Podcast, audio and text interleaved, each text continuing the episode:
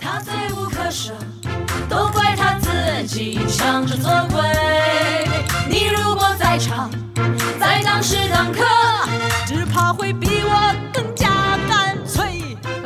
听众朋友们，大家好，欢迎收听本周的剩余榨值。我们这一周的榨值延续了呃周三我们聊致命女人的话题，然后我们今天请来了一位嘉宾是青年曲作戏剧人涂有琴，想跟他聊一聊和致命女人密切相关的天朝渣男图鉴。Hello，大家好，我是涂有琴。sucks。鬼日子哎！哔哔，十四楼。妹儿醉了。下面有请六位天朝渣男的资深体验人员发言。胡同。知奇曾经在二零一八年还是我们的记者的时候写写了一篇关于芝加哥和天朝渣男图鉴的文章嘛。对，今天早上我复习了一下我自己写的稿子，发现我已经退步了。那 时候写的比较好，对，都是因为那时候有我做编辑对，。都是因为黄编辑的题写。我们这节目太不正经了，一开场就商业互吹进入正题，我们就想跟友情聊一聊《天朝渣男图鉴》，因为当时也是、应该是你出品的那个呃翻唱原版音乐剧系列里里面的。一集，对对，也是最火的一集了。对我们也想问问，当初你做这个短片，呃，一些原初的想法是什么？然后怎么收集到了这些故事的素材？然后整个制作的过程，可以给我们讲一下吗？嗯，是这样子的，就是首先，呃，锁定这首歌是因为我的一个音乐剧的圈内的一个朋友，他特别喜欢芝加哥这个音乐剧，然后我当时看完原版电影以后就很喜欢，然后呢，就是我记得就是呃一八年那一段时间，其实没有什么刻意的收集，就是每天微博的是呃对热搜，就是随时随地的都是素材，各种关于就是呃女性就是呃被以各种各样的形式被压迫，或者说甚至是被迫害的这样的新闻是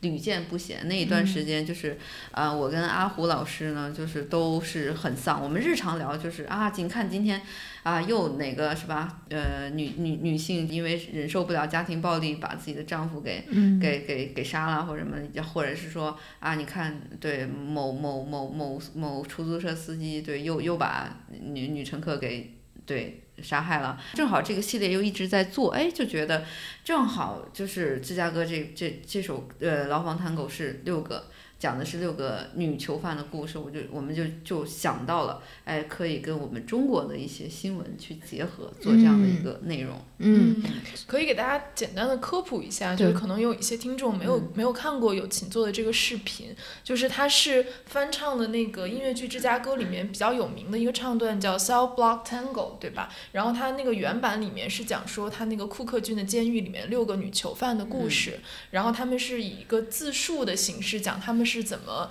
杀了人，然后怎么进了监狱的这个过程。对，然后呃，那他所有琴翻唱的这个版本其实是把它汉化了，但是嗯它所有的填词是用一些社会新闻或者说在中国发生的一些女性的。遭遇，然后把它填成词填到里面，然后它里面涉及到的话题，比如说有家暴啊，有一些这个生孩子上面这个男孩偏好，嗯然后还有性骚扰，还有跟踪狂啊等等这些对题材。幽默的一个人哈，当初嫁给他就是有一天吧，我翻到他一记事本儿，这都啥年代了？你说还用记事本老派的作风吧？其实我也没啥意见，我挺稀罕的啊。然后呢，我就发现，我就翻着翻着发现他把他睡过的女人都给分类编号了啊，他编的啥编的啊？用地名啊，胡同、帽胡同就爱玩上边的，角儿胡同就爱玩下边的，你说搞笑吧？我当然也有了，我在最后一页我拿黑笔打叉，人家写了死胡同啊，死胡同啊，死胡同，我操！那当然是得跟死人才配了。这个比较巧妙的一点就是，它一共六段故事是用六种方言唱出来的嘛。对对对，嗯，呃，这个实际上是阿胡老师的功劳，就是因为我们就是想，哎，做一个就是用用这六个犯人的故事，然后影影射，呃，对，影射我们普遍看到的一些就是有呃一些故事，因为我们想让它更有普遍性嘛，然后所以就用选择了六种方言，也是代表着就是我们实际上实际上讲的是我们。全中国对各个地方的女性可能都会遭遇的一些事情。嗯嗯那我们补充一句，是阿胡老师就是一直跟涂友琴合作的作词人，叫胡不举，对吧？对对，其实当时我看到这个。呃，视频的时候我也觉得是特别有意思的一个尝试，但是嗯后来因为在网上也引引发了很很大的一个讨论，还上了热搜，然后嗯你那条微博有多少人转发和评论啊？就是当时没被删之前就已经好两三万了，至少对。嗯然后后来就是被滴滴举报了以后就不得了了，就是就是再发的就就一天之内吧，呃，最多最多两天，我印象中就是就十万了，就是非哦常非常的恐怖，就是那个那个速那个转发的速度。对，它是嗯中间因为有一段，它一共是六段嘛，分别是胡同、萨克斯、龟儿子、滴滴、十四楼和妹儿睡着。嗯然后其中滴滴就是因为当时刚出现那个滴滴顺风车杀人的事件，嗯然后后来滴滴公司就、嗯 就那个在微博上举报了他的账号，然后这这个就短暂的被删掉了，对吧？是的，对。是的。然后后来你是把这这段改成了 BB 是不是？对，是的，是的，对，就是本来就是没想，其实我就觉得就是，哎，就是我觉得某公司真的是让人非常非常的无语。我真的摸着良心说，因为呃前面转发其实还没有后面那么夸张的时候，我还是能能看清楚，就是绝大多数人的转发和评论，呃，绝大多数人那个时候在。在关注这首歌，真的就是关注音乐本身啊，就觉得好有意思呀！就是讲了六个女性故事，还用了六种不同的方言，纯纯粹就是觉得这首歌好。最很少很少有一部分人会说啊，这个故事这个歌词里面反映的现实真是让人很就是很很惊恐啊，或者是什么的，也最到此为止，根本没有我我就没有看到一条那个评论和转发去针对说说滴滴怎样的，这这某人非要自己对号入座，那我们能又能怎么办呢？对吧？而且改成 BB 之后，那个效果就讽刺效果更强。对，对是的，是他的。今年居然是因为打车，他是司机，我是他友，他每天都会开到那辆破车，等着我们。哎呀，车长跟我笑，干 BB 天涯，让车去每一天，每一天，每一天，他还不晓得从哪里弄到了我的手机，天天飞万了烦了，万也没得用，报警报了。交一闪电就翻起来，他干要把我国遭奸人干死他车上的第三个月，我在他车上交了七个月，一根摆在车上的他干，比比天涯，我操你妈！对，然后后来，嗯，其实你有你有意料到吗？就是说它会有这么大的一个讨论度和传播量。我们有意料到，就是说我们这首歌发出来以后，肯定会比我们之前的火。对我相信，对，因为你，我相信你们也肯定，嗯嗯，没有人会知道我们之前做过什么歌。其实我们之前已经做了有七八首量非常大的歌了，但是，对，就是热度非常非常的低，就仅仅在我们音乐剧那个非常小的圈子里，大家能听过。但这首歌我们有想到，就是有可能会比影响力比之前稍大一些，但是绝对没有想到能大到这种程度。嗯，所以你之前那些翻唱，大概比如说转发会有多少啊？两三百、三四百到头了。哦，对 我看网上播放量就一般是五六千、七八千这种，对对对，嗯是的，还是比较小圈子在传播。是的，但我我当时在看的时候，我记得我那个稿子的开头就写说，这个这个歌它在中国的语境下，因为它还有一个原版，嗯所以你特别容易产生一种对比的心理去看它。但你同时对比说，嗯、这两首歌它。就是这个生产出来这个环境，你就会觉得很有意思。就比如说，在一个美国的语境下面，它这个这个音乐剧的这个女主角 Roxy，她其实是一个，其实就是个坏人，对吧？对然后她是个恶女的那种形象，对。然后她是婚内出轨，然后杀了她的情夫，然后最后又逍遥法外的这么一个女的。是的，对，但是她这么多年，因为她是一个二十年代开始形成的一个剧本，然后这么多年它改编成了很多次话剧，然后电影、音乐剧、音乐电影，嗯。它其实一直都是经久不衰的这样一个题材。但是它的女主角其实是一个这样的女性，嗯，但是她在美国那个语境下，其实没有人用那种非常浅薄的那种道德审判去评价她。对，对她相反是一个很受欢迎、一直很有魅力的这样一个女性角色。是的，包括就是去年年底，我也在天桥看了那个现场的那个音乐剧，就大家肯定都是很喜欢那个女主角，嗯。然后她一出场，大家觉得很 slay 啊，很可爱啊、嗯那种形象。嗯但是在中国这边，我们其实已经在涂有琴就是写的这这六个故事，其实他已经赋予了这个女主角杀人很大的正当性。对因为很多都是一命偿一命啊，或者是这种真的是迫不得已才奋起反抗的这样的故事。但是还有很多评论说，啊，这个女人是不是要造反了呀？你是不是在这边制造一些性别对立，挑起性别战争啊？是的然后你就觉得说这种语境差实在是令人特别沮、嗯沮丧。对，是的，是的，我我印象，其实我到现在就是呃，因为我说实话，就是我已经就是因为可能不管是接受采访啊什么的，就是探讨这首歌已经探讨过很多次了。呃，如果一定要让我回忆，其实这段就是那首歌期间，就是说我接收到的舆论让我最深刻的啊，我我反倒呃没有对就是那种呃，就当然你说那个我我肯定也都看到了，也会记在心里。但是有一个事情让我觉得非常特别，就是呃有一个我我我怀疑啊，我猜测对方的身份应该是一个母普通的母亲，是一个母亲，然后他就非常。正正正经，他没有辱骂我，但是他非常郑重正经的，就是给我发了一条很长的私信，然后那个原文的意思就是大概就是说，呃，就是在教育我，就是说你不应该做这样的一首歌，然后，然后你这首歌里呢，就是说意思就是说你这首歌最大的问题是，呃，不利于对青少年的。就是青少年以及儿童的教育，对，你就等于在，就是你你尤尤其是你这首歌现在火了以后，你现在就就是就是就是那个潜台词意思，就是说我这首歌有有教唆杀人的倾向，嗯。啊、然后我当时内心就是，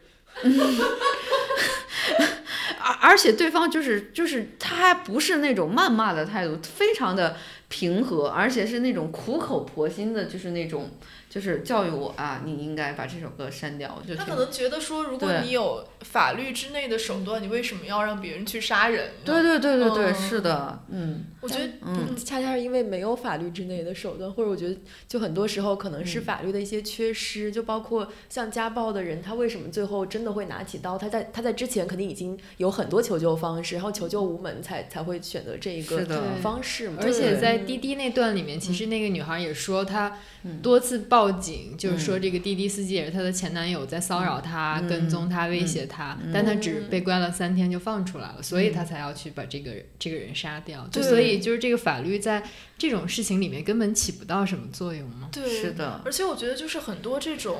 嗯、你就看中国包括国外的一些关于就比较经典这种女性复仇的故事，就比如说韩国有一个电影叫《亲切的金子》，就是也是讲说她因为呃被一个男男生害到，他就是入狱了很多年，然后他在狱中就扮演了一个特别特别。呃，积极改过自新的角色，然后对所有人都特别好，然后所以他就被那个狱友称作，他叫金子嘛，就是被那个狱友称称作亲切的金子。但他出狱之后就整个人变了，就变成一个女杀手，开始找当时那个害他的男生复仇，这么一个故事。就他其实这些故事经典的套路都是说，当一个女生在男权社会下受到了一些迫害的时候，他选择用一种最极端的方式来反抗。但这种方式其实很很大程度上不是说告诉你说这个方式是对的，而是告诉你说，因为我们没有别的方式。对是的，，他不是说好像你杀了人，你复仇了。就是作为女生，我们看这样的故事，你不会觉得说好，好像我就很爽，好像我就释放了这个这个气就出来，你反而觉得说是特别无奈。对，反反而是你会你会感觉到是因为我们在其任何其他的正常的手段都没有办法反抗的前对前提下，投无路走投无路的前提下，我们才会走上这一步。对，其实它那个效果是相反的。是的，是的，对，就是这首歌，就是尤其是在被滴滴举报以后，我看到的讨论就是就是如如你所说，就是大家都会觉得啊，这个就是太太痛苦了，就是觉得就是呃，就是有一种呃很很绝望的一种、一种一种感觉。对，我觉得我们其实也可以聊一下《芝加哥》这个电影，因为其实我们这周本来是聊那个《致命女人》嘛，就这个《致命女人》这个电视剧出来之后，其实很多人都拿它跟《芝加哥》做对比，因为它讲的也是三个女性杀了人的故事，然后整个它那个叙事的结构就是开头先告诉你说他们杀了人，但是没有告诉你说他们杀了谁以及为什么杀，嗯。然后它通过这个剧情进展，然后就不断揭示他们杀人的动机、以及最后死的人到底是谁。嗯。其实跟那个芝加哥的那个就是故事它有一些相关联的部分嘛。嗯，明白。对我，嗯我们可以其实聊一下视野，今天早上刚刚看，对，为了做这个节目，昨天晚上加今天早上把它看完了。其实我觉得我还挺喜欢，但是我觉得他们最大的不同，其实也是我觉得《致命女人》就更像友情写的这个，就其实它里面杀人都是很有合法性的，就它三段其实都是因为男方先出轨了，就他是有男方错在先，然后这个女生她是在一个被逼到无奈的情况下，她开始反击，嗯但是一开始就是第一段里面，其实这个主妇她也是有一个从顺从然后再到反击的这一个心态嘛，但像芝加哥之前也说了，她塑造的我觉得就是一个。确实是从现在看来，她是一个恶女的形象，但是你会觉得说，你不会单纯的从道德角度去讨伐她，因为你能看到她的野心和她的欲望，就是其实也是非常正当的。而且我觉得让我很震撼一点是，我就会觉得在芝加哥里面，她塑造的完全就是一个弱肉强食的社会，就她那个监狱其实也是这样，对就是她两个女性到对。对她是在不停的争夺那个就是男律师，嗯。就是相当于有点像争宠的感觉。然后我就觉得说，哎，那女性是不是唯一的道路就是说我一定要在这个弱肉强食的丛林社会变成一个强者？然后不管是我用钱用美色，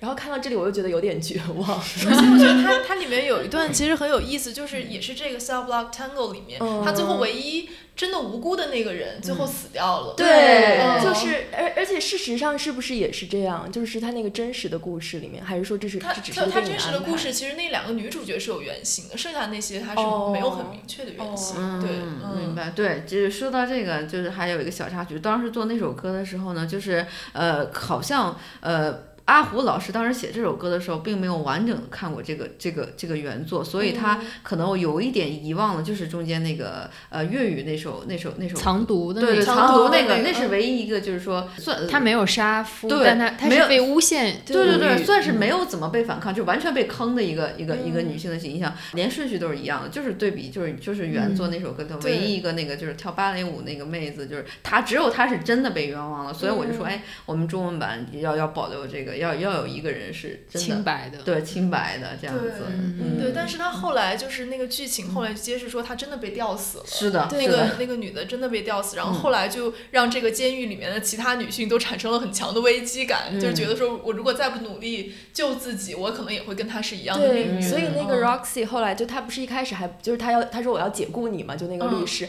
然后他后来就很听话，又穿上了那个律师给他准备的衣服，然后又出是的，我觉得就还挺有意思的。对嗯然后我去年在写这个稿子的时候，我也查了，就是他那个原型的故事其实也特别精彩，嗯就是也是正好是二十世纪二十年代发生在芝加哥的两个女杀人犯，然后这个这个作者她是当时是一个女记者，嗯然后她后来她那个原型是不是那个 Miss Miss Sunshine？就是里面那个女的一直在就是在广播现场直播那个，哦，我觉得有可能有可是她能对，然后嗯他他后来就去了耶鲁那个艺术学院去当嗯做了一个编剧，她就把她当时写的那个纪实的社会报道改成了这个剧本嘛。嗯然后它里面那个 Roxy 的原型就是一个叫 Beulah 的那个女孩子，她是一个二十五岁洗衣店的记账员，然后也是杀死了她的情夫。嗯然后她其中还有一个细节特别有意思，就是他他说他在就是向法庭证明要想要证明自己清白的时候，他就说我们是同时去购那个枪，就 we both reach for the gun。就那个里面有一首歌，你记得吗？就是那个律师唱的，就是说他怎么说服陪审团让他们相信他说的话。就那一句他那那不断重复的那句歌词就是 they both reach for the gun、嗯对他其实很多细节都是本来就是真实发生过的。对，然后我记得你那个稿子里面还有写说他在庭审的时候就是打扮的也特别好，特别美然后、嗯对，然后他写的什么用他什么白莲花一般的眼睛，他就说他说他说那个那个那个那个记者，他就在那个稿子里面说，他说 Beulah 对于酒精、男人和爵爵士乐的追求，只是被他扣动扳机的手暂时打断了。然后一个难以抵御美貌的陪审团，昨夜让他重获自由。对，而且那个电影里其实也有暗示，就是她不是说她怀孕了嘛，然后就让那个医生给她检查，然后出来之后，那个他就那个律师就问那个医生说她是不是怀孕了，然后那个医生说是，然后这时候那个镜头就推到往上推一点，就看到里面那个 Roxy 正在穿衣服，然后那个律师就提醒他说你的你的裤带的拉链没有拉，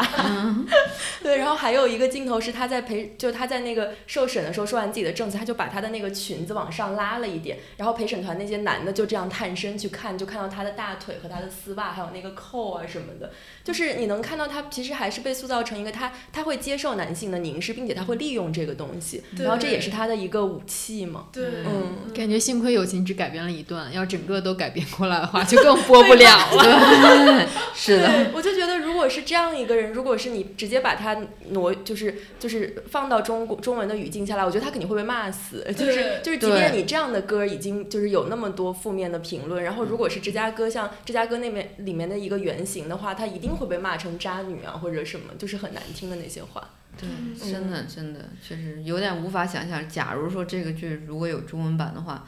哎，不太敢想。友友情第一次看这个剧的时候是什么样一个感受？很震撼，很震撼，而且，而且我自己反倒就是，呃，还是那句话，就是中西方确实是在很多观念上有很大的差异。我在看这部剧的时候，我自己反倒就是有一个更多思考是，我很羡慕，就是我觉得这就是因为我去，我承认我是一个很少看美剧的人，就是、就是所以所以像这种你又是美剧还是以女性题材为主的这种作品就看的更少了，你就你会你就会感受感受到，就是美美就是美国作品里面他们的女性，你就是我们先撇开道德层面，就是他们。很勇敢，虽然对男生还是会凝凝视女生，但是他们懂得把这个东西可以利用变成自己的武器。他们去，甭管是呃出于什么原因，他们会为了争取自己的生存啊什么的，他们去努努力啊，去什么的。它是一个很主动、很积极的一个状态。所有的女生至少是一个，但是我们亚洲对整个这个文化里面，大部分的就是女性形象就是。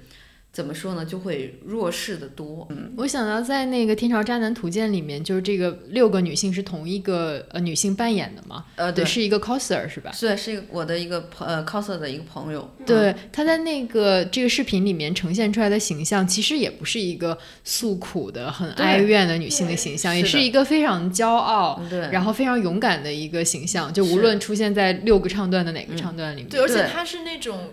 你没有没有害怕展现自己女性的魅力和性魅力的那种对那种那种形象，是的，我觉得这个形象其实蛮好的。对嗯对，这个也是遵照了原作的，就是他他确实是在展现这首歌的时候，包括不论是他的舞蹈设置、他的服装设置，也也都是也都是这样子的。然后我我去年在写那个稿子时候，我还查到，就是二十上世纪二十年代的时候，其实是女性她的着装，包括她那个社会地位一个比较大的。变化的一个时期，就那个时候，她们这些很时髦的女孩子被叫做 flappers，、就是叫飞来波女郎，就有点像那个了不起的盖茨比里面那个 Daisy 小姐那种形象，然后就是都是波波头，然后穿着齐膝的裙子，就可能过去女生是穿那种更长一点的裙子，然后这个时候就变成可以到膝盖这么长的，然后会抽烟、会喝酒、会开车、会听爵士乐，然后会去那种。也有享受到一定程度上面的性自由，所以其实从那个大的背景来说，虽然这两个女性其实是比较恶女的这种形象，但如果放在当时历史背景下，其实它还是有解放的一面在里面。我觉得其实我们还可以跟友情聊一下，就是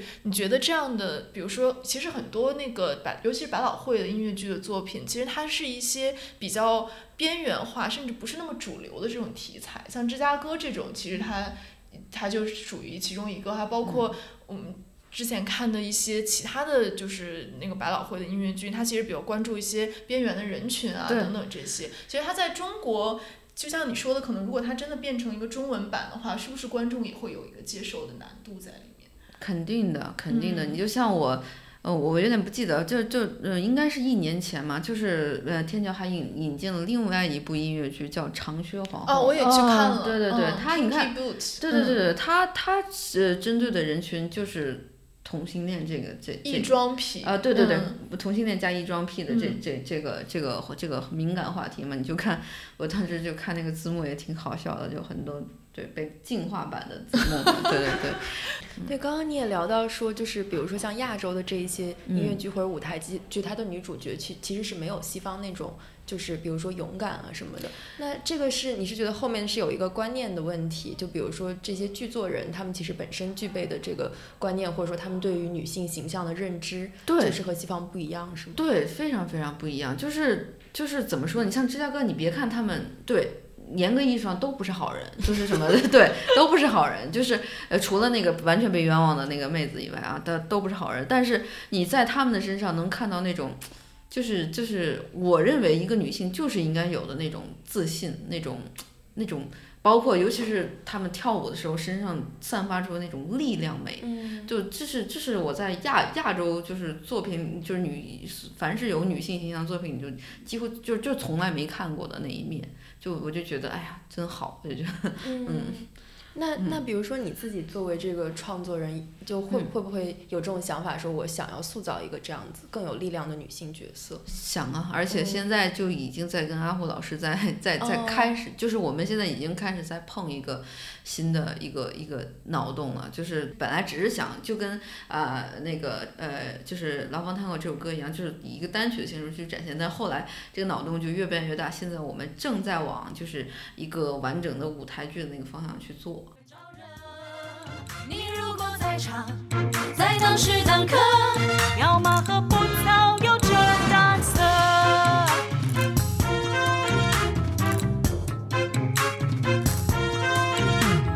阿拉一开始是辣盖咖啡馆认得的，伊个萨克斯吹得老灵光，人家来帮我一记头就脾气好了。结婚以后我也感觉到了，脾气是好的呀，打起老婆也要用萨克斯打呀，硬，打起来顺手。血卡起来啊，那么哪能办啦？老公介有腔调，我也不好感觉一记头浪向拨靠萨克斯是哪能样子的了，顶上头一块。好，那其实我还是想问友情一个问题，就是因为你是学作曲的嘛，是你你是什么时候开始决定开始从事音乐剧这个行业的？嗯，其实说来这个缘分也挺奇妙的。是这样，就一六年底的时候，我是接到了北大一个音乐，呃，就是一个音乐剧工作室的一个邀约，然后去，而且是实际上是一个救火的身份，就是他们原来找的曲子不是我，然后原曲作呢就是做不了了，然后就推到了我这边，然后去给他们做一个叫《大鼻子情圣》的这样的一个音乐音乐剧。然后我在呃接这个作呃这个作品之前，我是从来没有了解过音乐剧的，就除了啊知道一下猫之外啊，就是歌剧魅影以外，就是什么都不懂。然后就这样去给他们做了。但是在就是我我是属于就是一边做着那个剧，然后我一边就是现恶补的一些音乐剧，然后就哎就觉得很喜欢。然后然后然后再。然后正好我是不仅是以一个曲作的身份，那个就是参与的那部剧，我可以说是因为那个剧组，说实话就是人员啊、资金啊都很有限，所以我在里面呢可以说是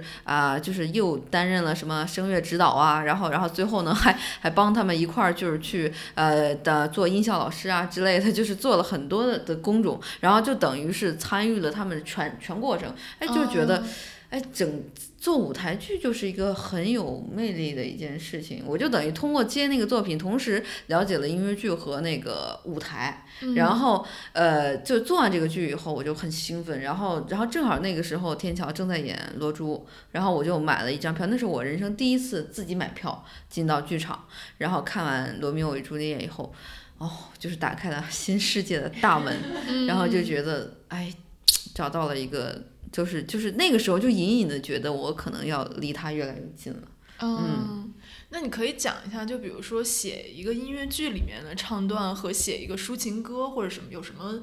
特别不一样的地方吗？不一样的太太多了。是这样子，写一首普通的歌的话，其实它呃从前期工作来说会简单的多，因为你只要知道啊，它往往就是都是在一个很规定情境内，比如说他就说。啊，呃，像，呃，像双生这样的歌呢，它就是命题作文，对，让你看完这个作电影，好，你就为这个电影的感觉写一首歌就完了。然后或者如果是要么就是，呃，比如说，呃，就是一个单纯的歌，人家就说啊，我现在就需要一首很抒情的，或者是说很很热血的一首歌，然后大概是这样这样这样这样这样的情绪，你就写就完了。然后我呢，最多就是思考啊，好，你给我规定这些，我脑子中可能就要想啊，我大概的一个配器啊，什么吉他鼓啊，这个什么的，就是就是就是去思考这些细节，然后剩下的我就思考啊，我要怎样把这个旋律写得好听，然后又符合你的要求就可以了，嗯，结束了。但是音乐剧就思考路径就完全不一样，你要从故事出发，就比如说这首歌的时候，我要先知道的是啊，这首歌，我是我，比如说这首歌是。呃，男女主正在吵架，然后他在吵什么内容？是不是？比如说一开始两个人可能还是好好说话，然后吵到中间就越吵越激烈，然后到最后可能没准儿，嗯，男的都掀桌子，然后最后再走。你看，他就情绪是一直在变，一直在变。然后那那你你这个音乐就就是要随时跟着他的情绪变化在走。所以，所以就是思考，所以我的所有的思考都要依依附依附于，就是说它的剧情和对剧情故事节奏的需要，嗯。就比较复杂。音乐音乐小白 已经对，因为刚在中场休息的时候，我们就一直在问友情说，我们到底要，比如说我今天不开心的或者开心，怎么用音乐来表达这个事情？感觉这是我们完全陌生的一套语言体系。对，我们都觉得非常神奇。呃，我觉得其实对你们来说，你们并不陌生。我我不相信在座的任何一位从小到大。不是听着音乐长大的，甭管是戏曲也好，或者歌歌曲、普流行歌曲也好，大家对音乐很熟悉。你们只是呃不熟悉它是怎么出，对，怎么生产出来的而已。对，嗯。整个过程我们觉得非常的奇妙。嗯，对。我们谈到音乐剧，其实友情在去年应该是出产了第一部音乐剧作品，就叫《黑与白的证明》，也是十月份在天桥对，是的。对，然后这部音乐剧的主题也是。关切了我们当下的社会热点，就是网络暴力的问题。是的，我所以，我我呃，每次想起我去年年底的的，就差不多就是去年的此时此刻啊，就是就会觉得有一种很很感慨。就是我我经常跟我的朋友就说，我说我觉得我自己做了一个戏，但是呢，做到了最后，好像我自己就变成了戏中人。就会就是那个非常的巧合，非常的奇妙。就是黑与白的证明这个音乐剧呢，我是就是集集中在，就是想讲述一下就是当代的这种网络暴力的问题。哎，结果没有想到，就在我们的最后一轮就是天桥演出的前夕，我自己成为了一个就是事件的中心者，然后也是对算是就是正面侧面的也遭受了很多的。呃，网络暴力或者说网络漩涡吧，简就是我我不能说绝对的网络暴力，因为有很多人是支持我的，就是就是所以就是然后然后然后我的这些经历呢，在我们天桥版就是就是天一白的证明演出的时候，还还好还有一个一些很多的元素融入到了我们那个戏里头，对，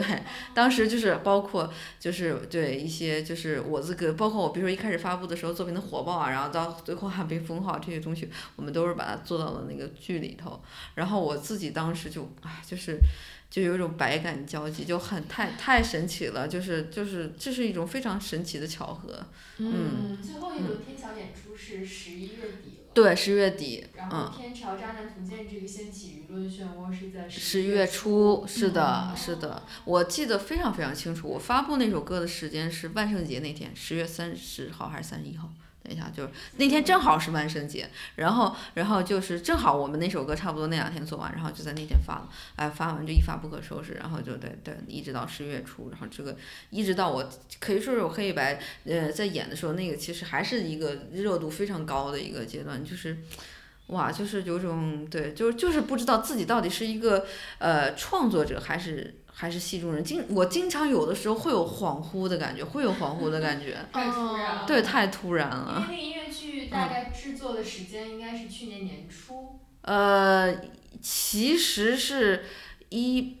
呃一七，我一七年底第一版大纲就出来了，然后我一七年的十二月份在北大巨星比赛的时候演了一个三十分钟的小小 demo 版本，然后呢，在对，在一八年的十月，呃，那个剧空间演了。第呃第一轮两场，然后十一月底点呃又两场第二轮。所以就是一七年底你创作这个的契机是什么呢？这也是受到一些什么事件的启发，或者是？呃，我当时决定就说呃自己出资出做一部原创音乐剧的时候。没有经验嘛？虽然我个人，嗯，实际上是更擅长呃国风音乐的创作，我也更愿意去做一些就是历史向的那样的呃原创音乐剧的作品。可是呢，就是觉得你一旦做古呃古装的那种题材的音乐剧作品的话，它在舞美上啊，就经费啊会会比较的紧张，因为个人的能力有限嘛，所以就就是过于无奈，就觉得做一个现代戏吧。我个人呢不太喜欢做那种就是。就是比如说从头到尾就谈恋爱呀，就是或者是对，就是那种特别无聊的那种啊，我觉得特别无聊的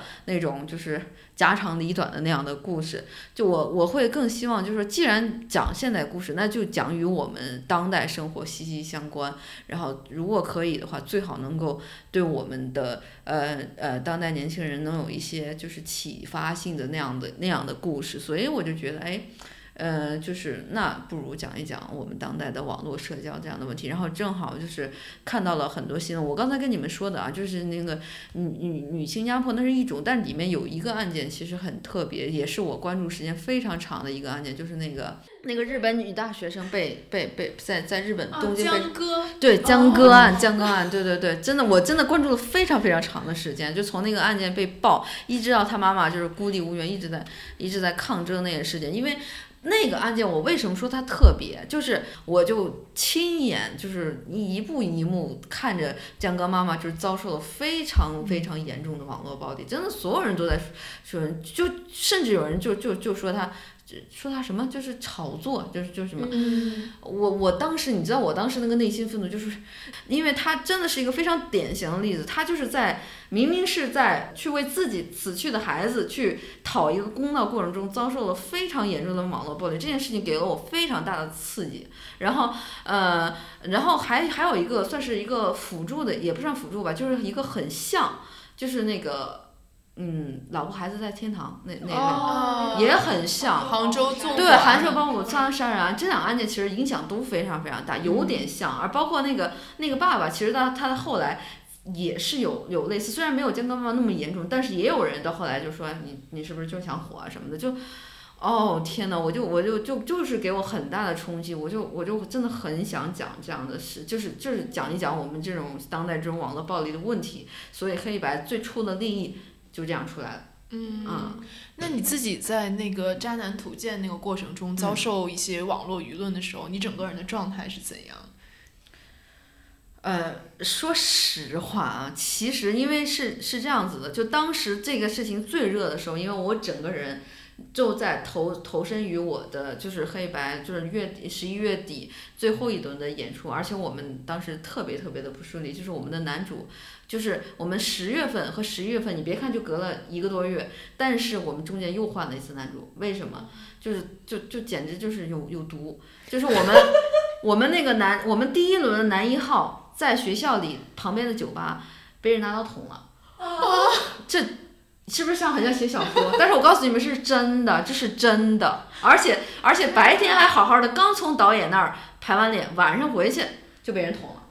对，然后你想我，所以所以你们就可以想想我当时的状态。我当时整个人就就为了我自己的这个演出，就整个人是已经焦头烂额了。所以我说实话，我其实真的没有太多的心力去关注别人到底怎么说我的。对，所以就是我只能说是偶尔，哎呀，在家太累的时候，反倒我妈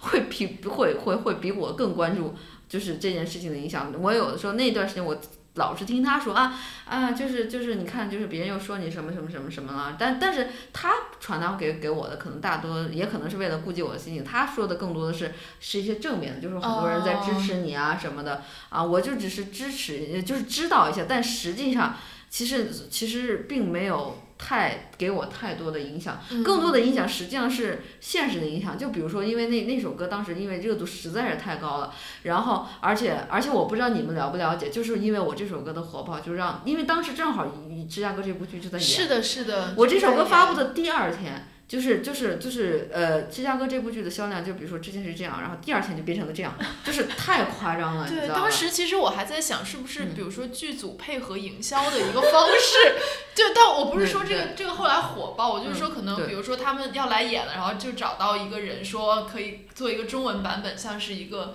Teaser 那种，然后让粉丝可以说来知道我们这剧来演，我我甚至都有这样想过。是，对你你不仅仅你连行他们行业内的人都都都都，因为我跟他们当时那芝加哥那个那个那个呃主办公司是后来取得了联系，他们都说，他们当时所有行内人说这是你你们故意的吧？就是，对对对对，其实。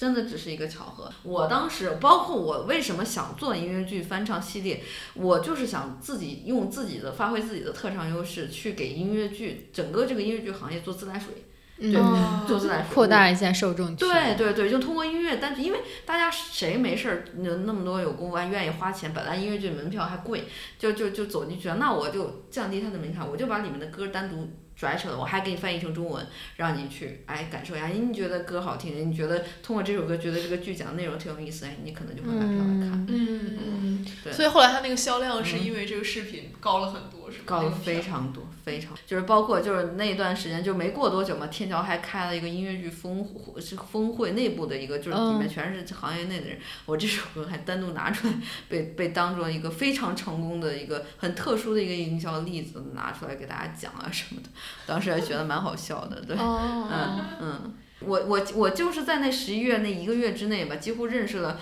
音乐剧这个行业内，就是所有大的音乐剧公司的什么高管啊什么，就全部都来联系我，就是就是不管你抱着什么样的目的吧，合作也好或者怎么样也好，就是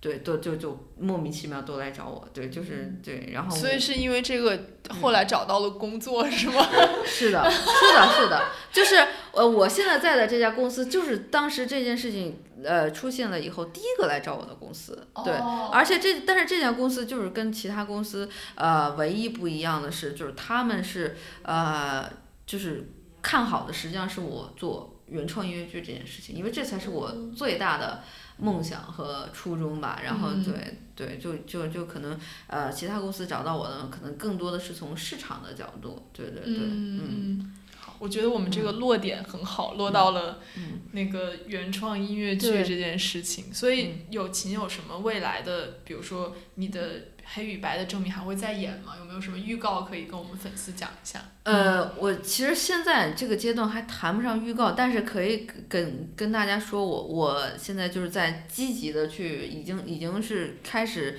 呃落实到呃笔头上的一些呃计划，就是嗯一个呢，首先就是就是呃黑与白，呃可能这部剧就是说。呃，原版的样子可能不会再演，因为我说实话，因为呃在做这个戏的时候，我自己本人也是一个非常没有经验的一个、一个一个就是一个菜鸟啊、呃我我的合作伙伴也都是非常年轻的创作者，所以我们经验都不是很足。其实我觉得从故事层面上来说，它是有很多问题的。我现在呢，实际上是有在策划把黑与白里面我自己。最喜欢的一些初衷，或者说动呃呃一些一些设定，我把它抽离了出来，重新组建一个新的故事。但是这个故事呢，依然是呃与我们的当代生活呃息息相关，可能不会像呃黑与白那样那么的尖锐，但是依然还是在讲我们当代的一些社呃呃社呃社会问题，或者是对，只是我会用一种更日常、更、呃更温和的方式来展现。嗯，这是一这是一个，然后另外一个呢，就是刚才也有跟你们聊到，就是因为，嗯，说实话，就是呃，不管这是不是我的初衷，因为芝加哥的火爆以后，我身上这个不管是女权也好，还是女性啊，就是这种标签，那是肯定摘不下来的。而且讲良心啊，我我我很想说，其实我，呃，严格意义上是，呃，我包括我之前跟月月说过，我其实不是一个女权主义者，就是非要说我自己，我觉得我就是一个平权主义者。但是，呃，我仍然非常非常的愿意和呃关注，就是说跟我们女性息息相关的这样的呃这样的社会呃热点也好，或者是或者是议题也好，所呃，然后我自己的创作，我也非常愿意去创作那种呃就是关心女性的这种这种作品。所以我现在跟阿虎老师现在确实是想到一个比较好的脑洞，我们现在正在策划把它做成一部。一部音乐剧，对，希望未来可以让大家看到。嗯，我们也很盼望早日看到，很期待。嗯对，我觉得无论是从题材方面，就女性，然后包括网络暴力等等社会议题吧，然后都是值得关注和值得用更多艺术形式探讨的。是的。然后另外一个就是音乐剧的市场，我觉得在中国一定还会再扩大的。是的，对。然后更多的年轻人开始拥抱这种形式，并且很多年轻音乐人也愿意投入到。这个的创作之中，然后跟国际的上面的一些优秀作品产生对话。嗯嗯，好的，就让我们祝福友情。谢谢今天特别特别谢谢友情来我们节目。嗯，哎，我也让我有了近距离追星的机会。刚刚听了好多八卦，但不能讲。好的，谢谢友情。等你的两部作品，然后搬上舞台之后，我们有机会再请你来。好的，好的，到时候一定邀请你们来看。好呀，好呀，感谢感谢。好，那我们这期的剩余价值就到这里啦，拜拜，拜拜拜。不是的，妹儿大婚，亲爹咋能不在呢？我送他去了，替当娘的我多喝杯喜酒，多受个口头。真扎该杀杀杀杀杀，真扎该杀杀杀杀。